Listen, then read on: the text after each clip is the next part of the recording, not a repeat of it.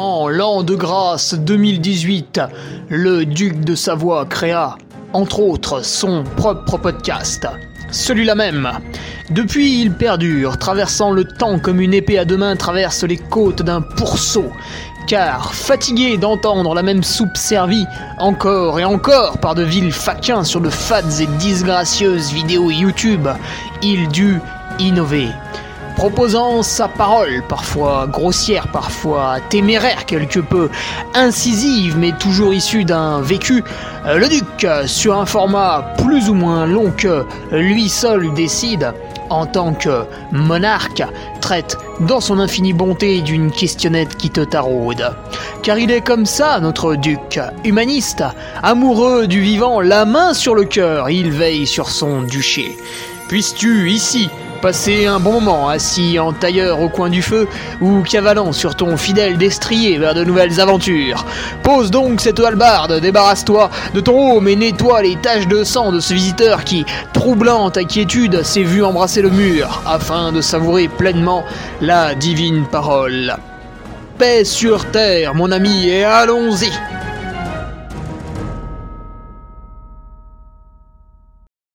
Allez, bonjour à tous. Alors, on se retrouve pour euh, le podcast, le podcast numéro 218, avec un sujet. Oh là là, mais quelle inspiration en ce moment, c'est incroyable. Un autre sujet putaclic exceptionnel. Pourquoi les barrières horaires, c'est trop génial? Alors, c'est un sujet qui m'a été inspiré d'une euh, d'une critique négative de Léo Fritz. Voilà, je le cite, comme ça c'est fait. En fait, je reçois un message de sa part euh, me disant euh, que pendant le, podcast de la bande AD+, apparemment, j'ai été assez vindicatif avec les gens qui randonnent à, 4 km heure, qui finissent dans les derniers. Et je les incitais à, ne pas s'inscrire. Alors, c'était un petit peu faux, en fait. Je, je disais pas tout à fait ça. Et du coup, je, me suis dit, tiens, bah, je vais m'offrir gratuitement tout seul, comme ça, un droit de réponse. Et puis vu que Léo avait été extrêmement poli et courtois en faisant de très belles phrases dans son message, euh, je me suis dit que même s'il n'était pas content, ça méritait un joli débat. Et donc me voilà. Alors, du coup, pourquoi, c'est ça qu'on va voir, pourquoi il faut définir des barrières horaires qui, à un moment donné, vont faire beaucoup de peine à un coureur et qui vont en stresser beaucoup d'autres? Vous allez me dire, c'est vachement, euh, vachement dur. Normalement, le travail, c'est cool et tout, c'est joli, c'est en plein air. Oui, mais. Il y a un mais. Et on va le voir ensemble. Alors d'abord, merci aux nouveaux patriotes ou à celles et ceux qui reviennent, comme euh, Maïté Lecouti, qui a été longtemps absente. Ouh là là, c'est mal, c'est pas bien. Et qui est revenu. Ah, ça, c'est bien. Les Richard, Bruno Lavez Guillaume Barbeau et Derek Auclair. Ça nous en fait quatre nouveaux. Et puis sur ce Patreon, eh bien, euh, ceux qui y sont déjà ont vu que cette semaine, Hugo Ferrari n'a rien publié. Ouh, ouh là là, ouh là là, enfin la semaine dernière, c'est mal. Et oui, parce que j'avais prévu un super truc sur mon test à l'effort, et je n'ai pas reçu mes belles courbes à temps, et du coup je n'ai pas pu poster mon article. Mais vu que enfreindre les règles, c'est mal, et la règle sur le Patreon, c'est une revue de presse en début de semaine, un article en fin de semaine. Et eh bien du coup, cette semaine, non seulement il y aura la revue de presse, mais il y aura deux articles, vu qu'il y en a eu zéro la dernière fois. Et ça compense, et ça équilibre, et le monde ne sombre pas dans le chaos. Voilà. Euh, point de vue, euh, point de vue euh, sport, athlète, écoute, c'est, tranquille en ce moment. Ça prépare gentiment l'UTMB. On arrive à la fin hein, déjà de, ce qu'on peut appeler le, bloc de préparation, parce qu'une fois que vous avez passé juillet, si vous vous excitez un petit peu trop, malheureusement, vous allez arriver à l'UTMB fatigué. Et vous allez faire une, une performance toute pourrie. Et du coup, ça s'appellera même pas une performance. Donc c'est maintenant. C'est maintenant, là, mi-juillet, euh, fin juillet, euh, voilà, là, faut y aller, là, faut taper dedans, faut y aller, faut y aller, faut y aller. À un moment donné, il n'y a pas de secret hein, pour faire 100 miles. Il faut s'entraîner un petit peu quand même. On a beau faire des débats sur euh, Ouais, non, mais attends, si je fais 43 secondes de gainage sur une jambe en me mettant un doigt dans le nez, peut-être que ça va m'aider. Non, non, non, non, non. À un moment donné, il va falloir faire les bornes. Parce que sinon, tes pieds, ils se formeront jamais, tes tendons non plus, etc., etc. Et tu vas nous inventer tout un tas de douleurs. Tellement 2022 pendant la course pour justifier ton abandon ou ta performance exécrable. Donc, c'est maintenant, on y va et c'est pas la peine de discuter. Euh, du coup, ben, je ne fais pas de course. Alors ça m'a... Je vais rester calme pour l'instant parce qu'on sait jamais, ils peuvent, quand même faire une performance sur un, sur un coup de chance. Mais les coureurs qui ont fait des ultras en juillet, de là à dire qu'ils seront à 100% fin août, bah écoutez, on verra. Moi j'ai noté les noms hein, de ceux qui n'ont pas été sages. J'ai noté les noms et euh, je leur mettrai une petite tape dans le dos en les doublant. Je les encouragerai bien sûr, alors que secrètement, au, au fin fond de moi-même, je me dirais Ah putain, bien fait, bâtard. Voilà. Et puis je rappelle qu'en 2022, à l'UTMB, euh, on n'a plus le droit hein, de, de, céder des anti-inflammatoires. Et oui, l'an passé, hein? Bande de petits saligots. Ça prend des anti-inflammatoires pour avoir moins mal et faire une meilleure course? C'est interdit ça maintenant, hein? Tu lâches le cachet.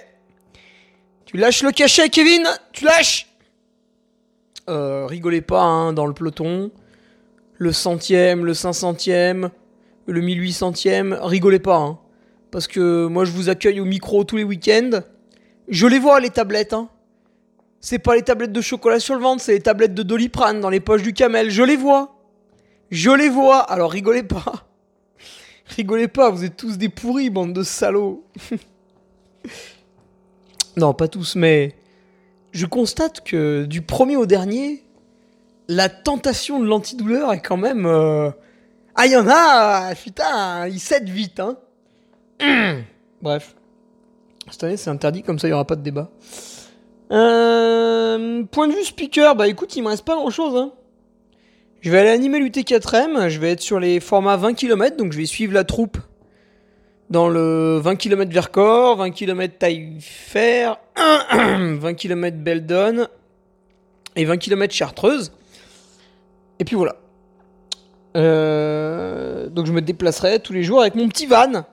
Jeanlin va me prêter un petit van. Non, ils vont me prêter un énorme van, un truc de, bourgeois plus plus. Euh, parce que ça me limitera les déplacements en fait. Comme ça, je, je, vais, je vais diviser mon nombre de kilomètres par deux. Et ça, c'est très intéressant, je trouve. Donc merci à eux. Et puis si ça me plaît, euh, on verra si euh, si je si je, je, me sépare de mon magnifique break. bref, on verra. Et du coup, on s'approche tout doucement de ce séjour à Tignes. Séjour qui sera retrouvé sur Patreon, avec un J-30 qui démarre mercredi 27 juillet. Tous les jours le podcast sur Patreon, qu'est-ce que je fais, euh, pourquoi je le fais, etc.. Ou pourquoi je fais rien. Certains jours je ferai rien, pourquoi je le ferai.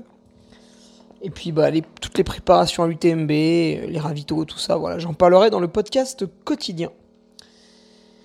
Et du coup, bah, avant que je monte à Tignes, euh, c'est la dernière occasion. Si vous voulez des paires de chaussettes, euh, bonnets, t-shirts, casquettes estampillées du Carmi, du Made in France, du Made in Europe, du recyclé, j'ai tout.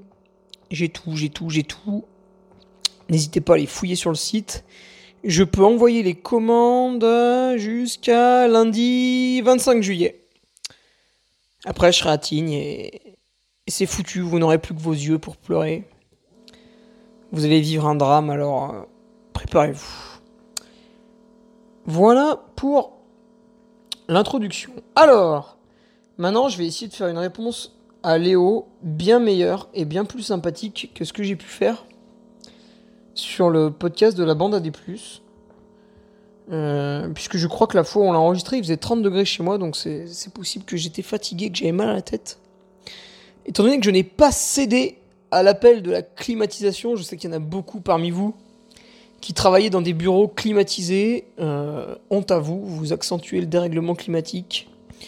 J'ai presque envie de prendre l'avion quand je vois des gens euh, bosser dans des bureaux climatisés. bah oui, les, mecs après me répondent Ouais, non, mais c'est trop dur. Bah oui, je sais bien. Je sais bien que c'est dur, c'est dur pour tout le monde, tout est dur. Et euh, ouais, chez moi, c'est vrai qu'on attend, on atteint, pardon, on atteint quand même rapidement les 30 degrés. hein. C'est assez pénible, c'est excessivement énervant. Mais on tient avec des techniques de grand-mère. Euh, notamment les serviettes mouillées qui pendent un peu partout. Et ben, croyez-le ou non, ça baisse la température de l'appartement de 2 degrés. Eh ouais. C'est marrant. hein euh, allez, on y va. Alors, Léo. Euh, en fait, tu vois, je vais commencer par la fin. Léo me décrivait que lui, voilà, il s'entraîne quand même un petit peu. euh, et il a un petit peu de mal à passer les barrières. Alors il y arrive, hein, mais voilà, c'est beaucoup de souffrance pour lui, voilà, c'est dur, etc. Et il me dit, ah, putain, tu nous dénigres, nous qui nous battons à la fin du peloton. euh, franchement, c'est pas sympa. Alors c'est pas tout à fait vrai, Léo. En fait, je ne te dénigre pas toi qui livre un vrai combat, euh, qui s'implique au quotidien dans sa démarche sportive et qui va au charbon sur les courses parce qu'il sait que ça va passer, mais ça va être dur. Ça, c'est des gens. J'ai beaucoup de plaisir à les accueillir au micro à l'arrivée. Par contre, celui que je stigmatise un peu plus, c'est le mec qui vient les mains dans les poches, qu'en branle pas une et qui se plaint de tout. Et ça, Léo, bah, c'est pas ton cas. Et du coup, tu le soupçonnes pas parce que c'est pas ton caractère, mais il y en a. Il y en a quelques-uns, assez peu, c'est vrai, mais il y en a quelques-uns. Exemple, le pire exemple, je vais te prendre le pire exemple, c'est à l'Ultra Tour du Beaufortin. Euh, C'était une vieille édition, peut-être 2013 ou 2014, je sais plus. Sur l'Ultra Tour du Beaufortin, il y avait des barrières horaires un peu elles sont. Elles sont pas très dures, alors elles sont pas non plus hyper faciles comme sur certains trails, mais. Elles sont pas très très dures, les barrières de Beaufortin. Et un jour, ils en ont mis une. Je crois que c'était à partir de 2015. Ils en ont mis une au kilomètre 4. Alors là, vous allez me dire. euh, Putain, mais Hugo, qu'est-ce qu'on fait avec une barrière au kilomètre 4 À quoi ça sert? Eh ben, parce que. Ça faisait deux ans qu'il y avait un mec qui venait. Je sais pas pourquoi il avait une dent contre la course. Et le gars, il faisait exprès de partir doucement. Il retardait le fermeur parce qu'il partait vraiment à la fin du peloton. euh, il s'accrochait absolument pas à l'avant-dernier. hein, vraiment, le mec, il allait à deux à l'heure. Il retardait le fermeur. Et la première barrière horaire, elle était vers le kilomètre euh, 25 ou 30. Ce qui est déjà plus logique hein, sur un 110 km. Et en fait, le gars, il arrivait à la première barrière horaire avec deux heures de retard sur l'avant-dernier.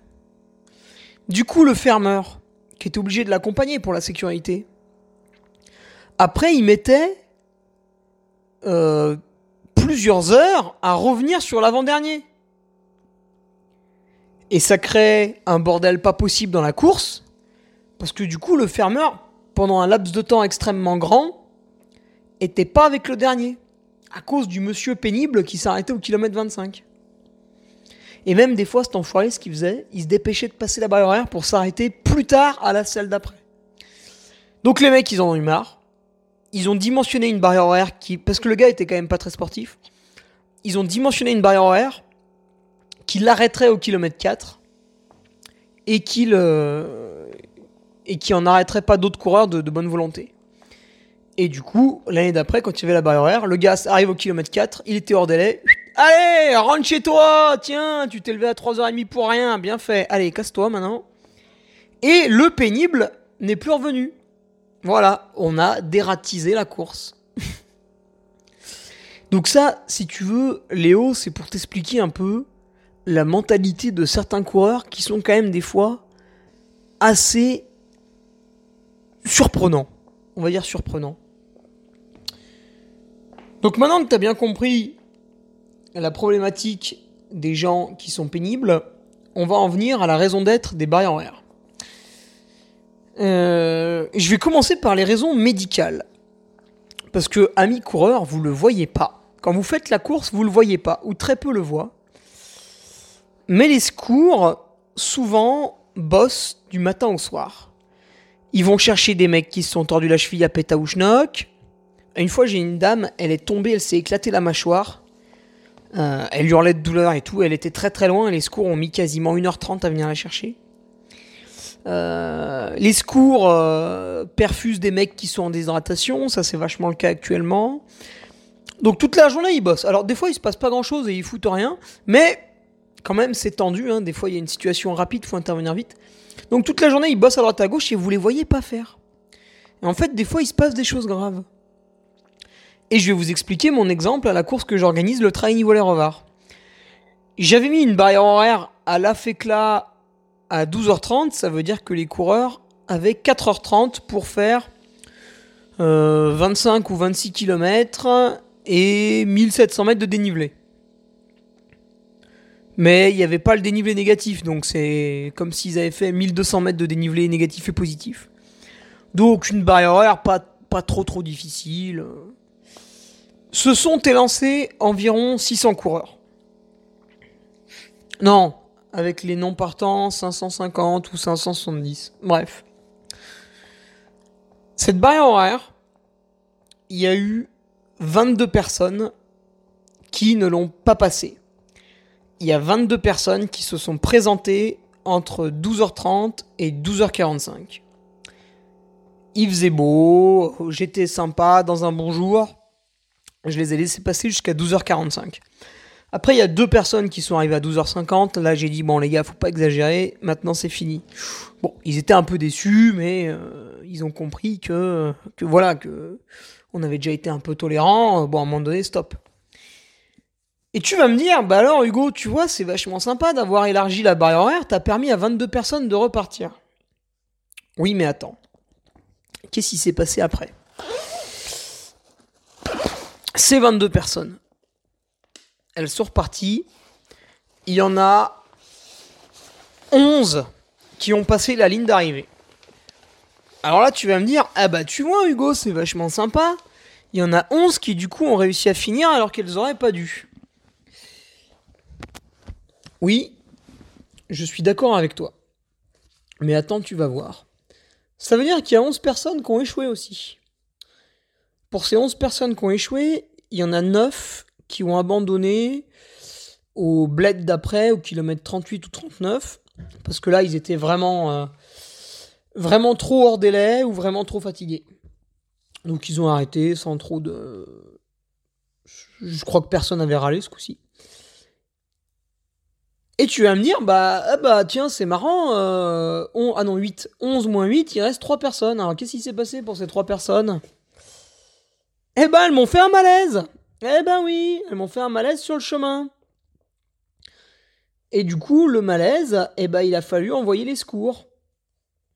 Donc, euh, l'événement qu'on voulait écologique, machin et tout, bah, à un moment donné, pour trois personnes, on est parti en quad et en pick-up dans la forêt, en consommant un petit peu de gasoil pour aller les chercher.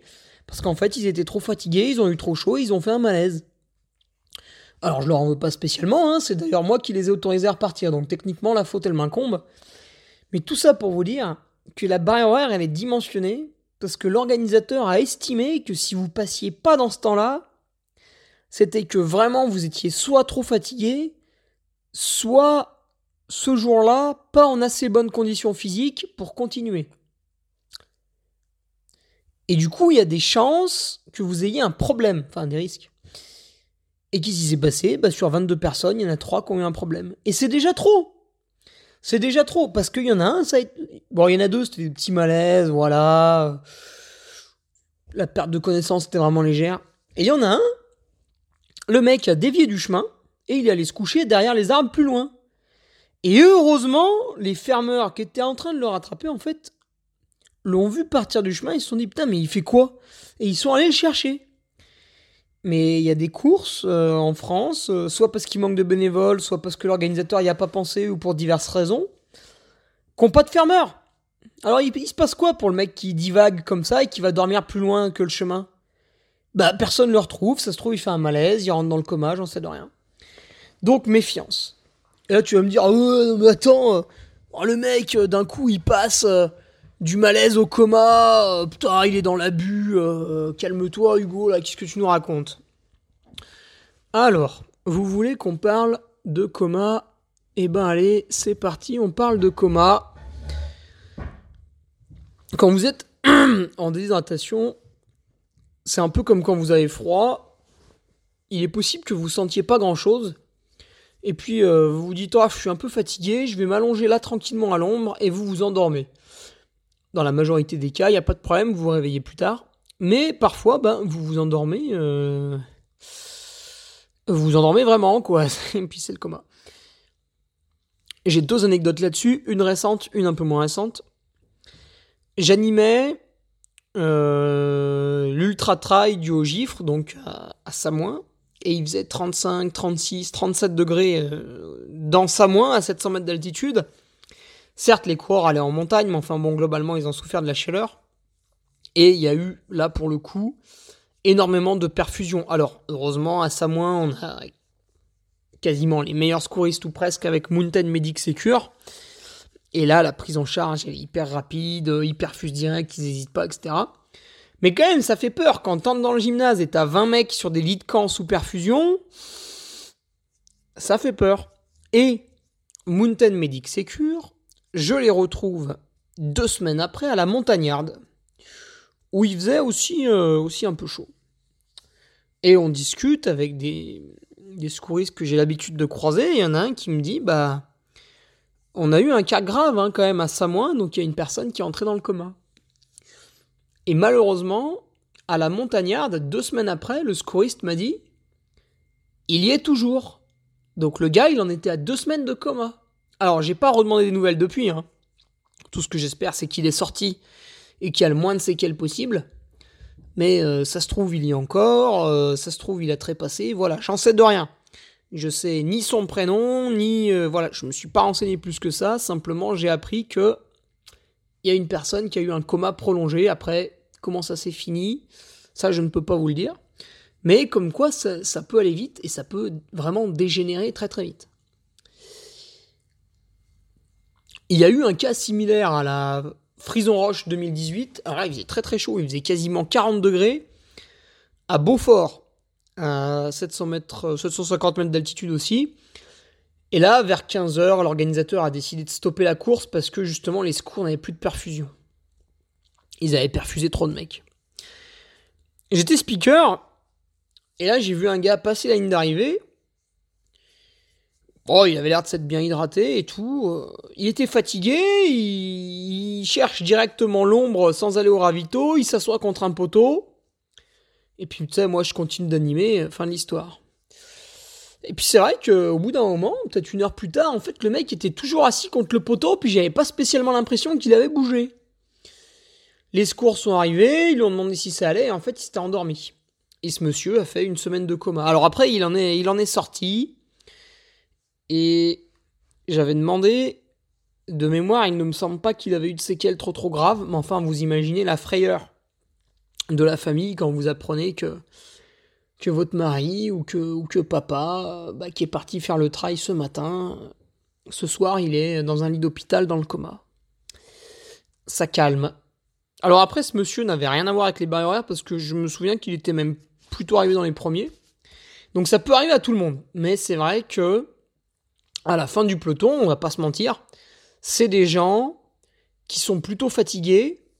Et surtout, c'est des gens vu qu'ils sont à la fin du peloton, en fait, ils sont obligés de, de, forcer un peu, tu vois, de se sortir les doigts du cul parce que il y a cette barrière qui leur pend au nez. Et du coup, par rapport à quelqu'un qui est au milieu du peloton, et s'il est fatigué, il se dit, bah écoute, c'est pas grave, je ralentis, et puis voilà, je recule un peu, mais c'est pas grave. Le mec qui est à la fin et qui flirte avec les barrières, il sait très bien que s'il ralentit, à la ville d'après, il rentre chez mémé.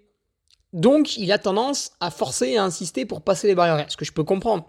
Mais du coup, le dernier, en fait, c'est un peu comme le premier. Il a une volonté de résultat et il se met un petit peu en danger. Donc c'est pour ça qu'il faut être très méfiant, à la fois sur la tête de course, parce que les mecs, des fois, ils passent la ligne. déshydratés à mort parce qu'ils ont sauté le dernier ravito euh, pour gagner 3 secondes et finir devant le copain. Et à, la fin du peloton, parce que les gens ont passé tellement de temps dehors qu'ils ont souffert beaucoup plus que les autres et surtout ils se sont battus pour les barrières horaires et du coup à des moments ils ont accéléré alors qu'ils n'étaient pas en état de le faire. Donc il y a un danger un peu entre les deux. Voilà pourquoi les barrières horaires sont importantes. Alors après c'est sûr, euh, t'arrives sur une course, euh, je sais pas moi en avril, il fait plutôt beau, euh, il fait 20 degrés, il n'y a pas d'orage, il n'y a pas de vent, il fait pas trop chaud, il pleut pas. Oui, là t'as envie de dire, euh, bah tu me fais chier avec ta barrière horaire, euh, c'est bon, je vais pas faire un malaise, laisse-moi tranquille. Et je, te comprends, je te comprends, s'il y a des conditions météo extrêmement simples comme ça, bah on se dit, tiens, le gars il peut passer la journée dehors. Alors du coup, pourquoi sur, euh, par exemple, euh, moi, la course que j'organise fait 51 km et 2700 mètres de dénivelé. Pourquoi sur cette course-là, au lieu d'avoir une barrière horaire à 9h30, je l'ouvre pas à 12h C'est vrai, je pourrais le faire. Il y aurait peut-être plus de finishers, plus de gens qui s'inscriraient, j'en sais rien. J'en sais rien parce que depuis 2003, la barrière horaire a été sous les 10 heures. Voilà, ça fait quasiment 20 ans. Du coup, quelle est la justification pour augmenter la horaire alors que ça fait 20 ans qu'elle est là? À moins que vous me suggériez que l'espèce humaine a régressé physiquement. Je suis pas loin de le penser, mais j'ai pas envie de m'en convaincre, donc je le ferai pas. euh... Tiens, faisons un peu de digression, ça me manquait. Regardez combien il y avait d'obèses dans la population en 1980 et regardez combien il y a d'obèses dans la population en 2020. Voilà, faites-le, faites-le, vous allez sur, euh, sur Wikipédia, on trouve les chiffres. Je vous les donne pas. Je vous laisse faire la démarche comme ça, vous les verrez vous-même, ce sera sous vos yeux.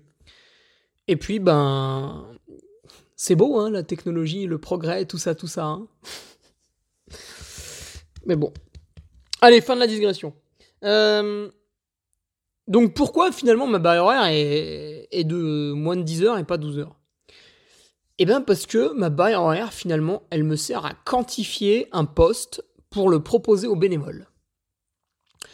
Donc les bénévoles, je vais en avoir besoin sur les ravitaillements, je vais en avoir besoin sur certaines intersections, je vais en avoir besoin à des croisements de route, et je vais en avoir besoin au ravitaillement d'arrivée, je vais en avoir besoin aux cuisines euh, pour le repas à l'arrivée, je vais en avoir besoin au podium, je vais en avoir besoin voilà, un petit peu partout, en amont de la course pour organiser la salle, etc. etc.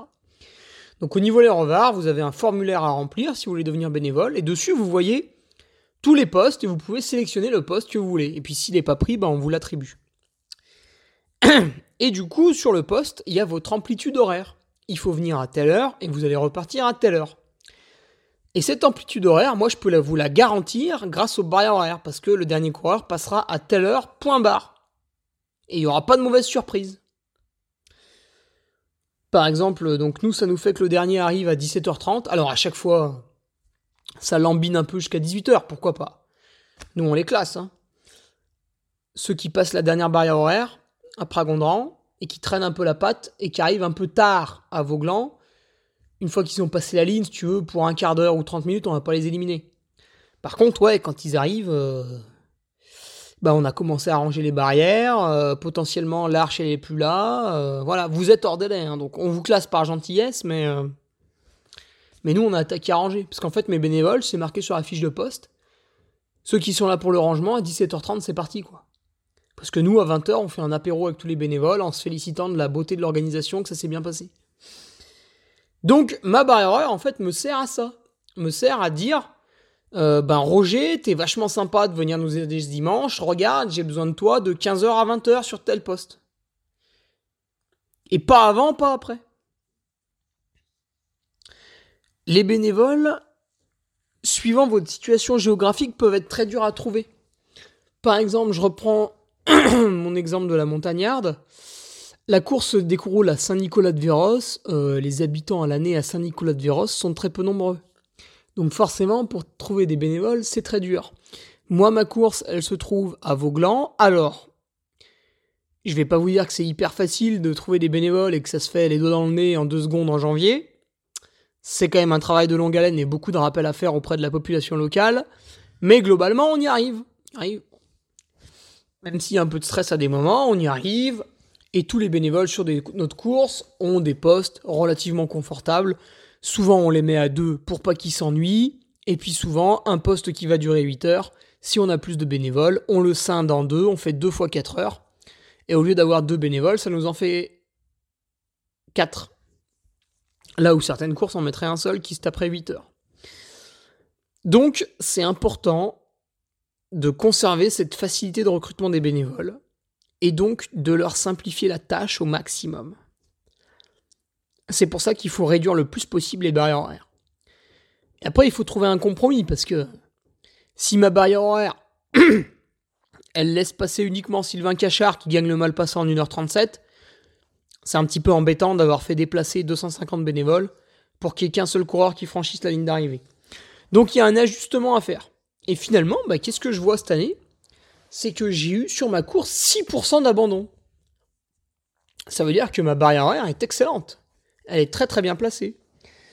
Et du coup, l'an prochain, bah, je vous préviens, hein, elle a fait que là à 12h30. Euh, les 22 personnes que j'ai autorisées à passer cette année, l'an prochain, c'est niette. Hein.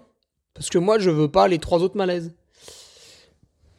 Et puis si au lieu de 6% d'abandon, je passe à 10 ou 15%, bah c'est pas très grave, parce que je reste très très très bas. Voilà. Que dire de plus? Ah oui, parfois j'entends dire les coureurs, oui, euh, là il y a une barrière horaire, elle est vachement facile, et puis celle-là elle est vachement dure. Alors, j'en reviens au dimensionnement de la course. Par exemple, moi j'organise donc le 51 km et j'organise aussi le Malpassant qui fait 20, 22 ou 23 km. Je sais plus. Et les 10 km, ils sont communs à la fin. Du coup, sur le Malpassant, si tu veux, parce qu'elle part juste après la grande, si tu mets très longtemps, je m'en fous. Donc en fait, le Malpassant, il n'y a pas vraiment de barrière horaire. Et si tu veux mettre 8 heures à faire le Malpassant, il n'y a pas de problème, tu mettras 8 heures à faire le mal passant, quand on sait que la gagne se joue en moins d'une heure cinquante. Je m'en fiche, parce que ce qui va dimensionner les postes bénévoles, c'est la course qui dure le plus longtemps, le 51 km. Donc si tu veux, mes barrières horaires qui sont importantes à respecter pour le bon déroulement de la course, c'est celle du 51 km. D'autant plus que sur le mal passant, euh, tout est accessible en voiture, donc là, tu peux te blesser, tu peux faire des malaises un peu partout, on s'en fout. Euh, on, peut, aller te chercher tranquillement, alors que sur le grand parcours, c'est un peu différent. Il y a quand même des parties euh, déjà un peu exposées techniquement. Il peut y avoir des chutes un peu dramatiques. Et puis, ouais, pour aller te chercher, c'est quand même pas simple à deux, trois endroits. Donc, il y a ça. un autre truc, c'est qu'aussi, des fois, vous avez des organisateurs qui sont particulièrement laxistes parce qu'ils ont plus de bénévoles ou euh, c'est des anciens du village euh, qui se regroupent à 3-4 à des endroits et qui passent un bon moment, donc euh, qu'ils y restent 3 ou 6 heures, ils s'en foutent et limite ça les amuse de voir passer encore plus de coureurs en restant longtemps. Et puis à l'inverse, vous avez des courses qui sont vachement timées en bénévoles et ils sont un peu exigeants, ils ont envie que les coureurs soient pas trop trop des randonneurs et du coup, il y a des barrières horaires qui parfois peuvent être un peu plus serrées. Donc, faut pas vous étonner. En fait, il n'y a pas une règle universelle qui dit la barrière horaire, ça doit être euh, deux fois le temps du premier, etc., etc. À chaque fois que vous vous inscrivez à un trail, vous acceptez le règlement de l'organisation. Et tous les règlements de tous les trails en France sont indépendants les uns des autres. C'est-à-dire que le règlement du trail Nivolet-Revard, c'est moi qui l'ai fait, c'est mon règlement à moi, et il n'a rien à voir avec le règlement de la montagnarde, avec le règlement de l'UTMB, avec le règlement du trail de Saint-Ophange, de ce que tu veux. C'est mon règlement à moi avec mes choix. Par exemple, le week-end dernier, j'anime le trail de Charmey, 54 km et 3900 mètres de dénivelé limite 13 heures. Là, c'est une barrière horaire plutôt sportive. Le dernier qui a passé la ligne, alors il avait 35 minutes d'avance sur la barrière horaire.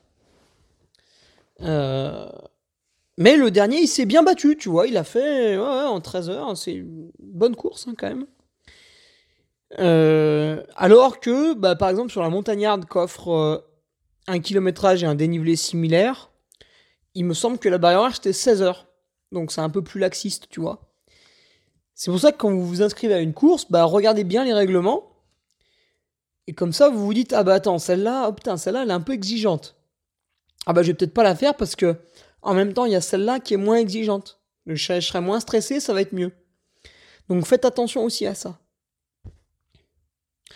Voilà Léo, j'espère que ça t'aura euh, bien montré mon point de vue sur justement cette fin de peloton en fait. Pourquoi par moment elle m'agace et pourquoi euh, globalement le reste du temps euh, j'en suis très satisfait et je suis assez fan des gens qui coupent la ligne en dernier parce qu'alors souvent vous avez des gens qui qui ont entamé une perte de poids, des exemples, hein, j'en ai, hein, de gens qui faisaient 120 kg et qui en font 80, des gens qui se sont mis au sport, toutes leurs euh, années d'études, ils ont fait la fête avec les copains, euh, ils ont commencé à bosser, il y a eu la copine qui est devenue la femme, il y a eu les premiers enfants, l'achat de la maison, machin. Et le gars, à 45 ans, il se met au trail. Bon, bah forcément, il a une condition physique qui est déplorable, et euh, il va se battre toute la course pour passer les barrières. Et bah ça, j'aime bien ça, quand je l'accueille sur la ligne d'arrivée. Le type, il passe la ligne, alors des fois, il crie, c'est tellement content, tellement fier de lui. Et bah ça, j'aime bien, ça, je mets en avant. Mais le mec qui vient là euh, parce qu'il a vu de la lumière euh, et tout lui est dû, bah là j'ai plus de mal, tu vois. C'est un peu ça que je voulais clarifier à nouveau. Euh, et Léo, bah moi j'ai confiance en toi. Hein. Tu, tu, dis que tu fais entre 8 à 12 heures d'entraînement par semaine. Alors, sans doute dans un an, ce sera fini pour toi de flirter avec la barrière horaire. Et puis dans 2-3 ans, tu vas voir que tu seras finalement pas si loin du milieu du peloton. Euh, ce, volume horaire que tu as là, c'est ce que fait 90% des gens. Hein. Donc faut pas t'inquiéter, faut pas l'augmenter. À la limite, faut réfléchir à la pertinence de ce que tu fais peut-être, mais euh, le temps va faire son effet et, et, tu vas te rapprocher du milieu de peloton sans aucun souci. Hein. J'ai un exemple d'un ami qui s'est mis au trail en 2014 et le gars, premier try, euh, comme Léo, un peu, euh, un peu joueur, le mec commence directement par des 60, euh, des trucs un peu longs, un peu chiadés, tu vois. Et là, bah forcément, hein, tout de suite, c'est la sanction, il flirte avec la barrière horaire. Je ne me souviens plus s'il avait abandonné. Non, je crois qu'il a quand même une grande force mentale et il était arrivé à, la fin, sans se faire éjecter par les barrières horaires, mais il en avait chié, quoi. Il avait dit, putain, c'est quoi ce sport de fou furieux? Le gars pratique pendant 2-3 ans un peu comme ça à la Zob. Et puis en 2018, il s'y met un peu plus sérieusement. Euh, avec des entraînements voilà, un peu plus longs, euh, un peu plus cadrés, etc., euh, etc. Et puis finalement, qu'est-ce qui se passe bah, En 2021, il se retrouve à finir dans le premier tiers de l'UTMB. Avec aucun doute sur sa capacité à finir, aucun doute sur sa capacité à passer les barrières horaires. Donc voilà, il n'y a pas de il n'y a pas de souci à se faire, hein, ça, va venir tout seul. Après, c'est quand même un petit peu audacieux, hein, Léo, de commencer par des formats au-dessus de 80 km. Je t'invite quand même à redescendre parfois sur des formats 20 bornes, 40 bornes. Tu verras qu'on on s'y amuse aussi et, et, ça te fera beaucoup de bien pour retourner après sur les formats longs qui visiblement te plaisent. De temps en temps, une course courte, ça fait du bien. Allez, je vous laisse là-dessus. Bonne fin de semaine à vous. Moi, je pars sur l'UT4M pour animer le 4 x 20 km. Salut Tu viens d'écouter le podcast du Duc de Savoie. Si tu souhaites approfondir avec de pertinents articles d'éminents spécialistes, rejoins le Patreon. Tu feras ainsi partie, en tant que fidèle patriote, de la très prestigieuse Duke Army. Si l'humour est ton leitmotiv et que tu n'as peur de rien, viens sur l'Instagram.